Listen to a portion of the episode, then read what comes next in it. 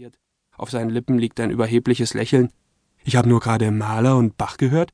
Nee, ruft Silvio, der stets Angst hat, für intelligent gehalten zu werden. Das war nur die Dunstabzugshaube. Die Dunstabzugshaube hat von Maler gesprochen? Ja, oder der Eierkopf hier. Der quatscht immer so ein hochtrabendes Zeug. Sind Sie vom Fach? wendet der Schal sich an mich. Ich verfluche Silvio im Stillen.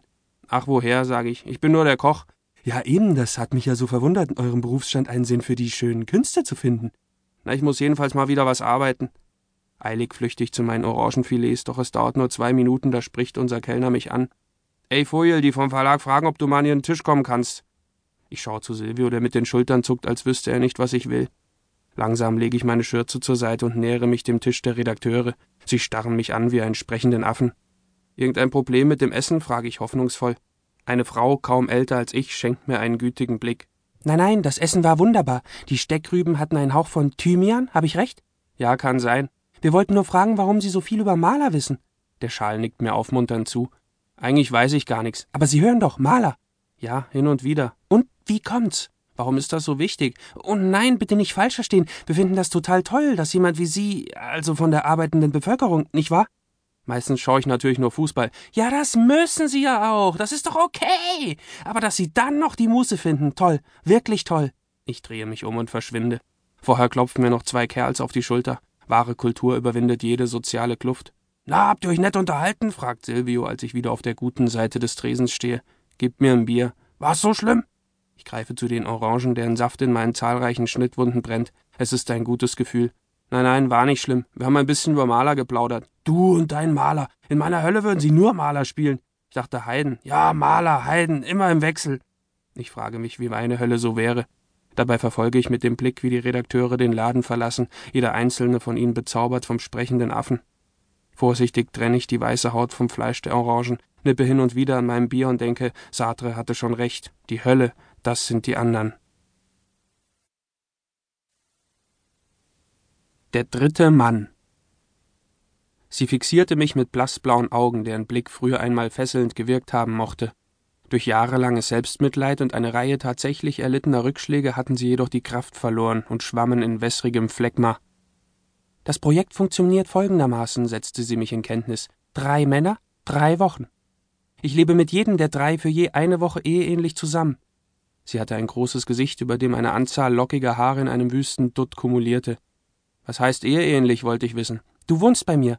Für eine Woche teilen wir alles. Die Mahlzeiten, den Fernseher, das Badezimmer, das Bett. Der weite Pullover und der wallende Rock konnten nur mühsam verbergen, dass ihre Figur dem Typus zustrebte, den man bei alternden Leuten kardiologisch ungünstige Apfelform nennt. Ein massiger Torso mit mächtigem Bauch, auf dünnen Beinchen, die wie angeklebt wirkten. Der wievielte Mann wäre ich? Der dritte. Und wo ist der zweite? Den habe ich nach draußen geschickt. Was erwartest du von dem Projekt? Ich will herausfinden, ob räumliche Nähe auch emotionale Nähe erzeugt. Oh je. Wir führen jeden Abend Videotagebuch, wo du erzählen kannst, wie du dich fühlst. Ach Gott. Bist du dabei oder nicht? Wann zieh ich ein?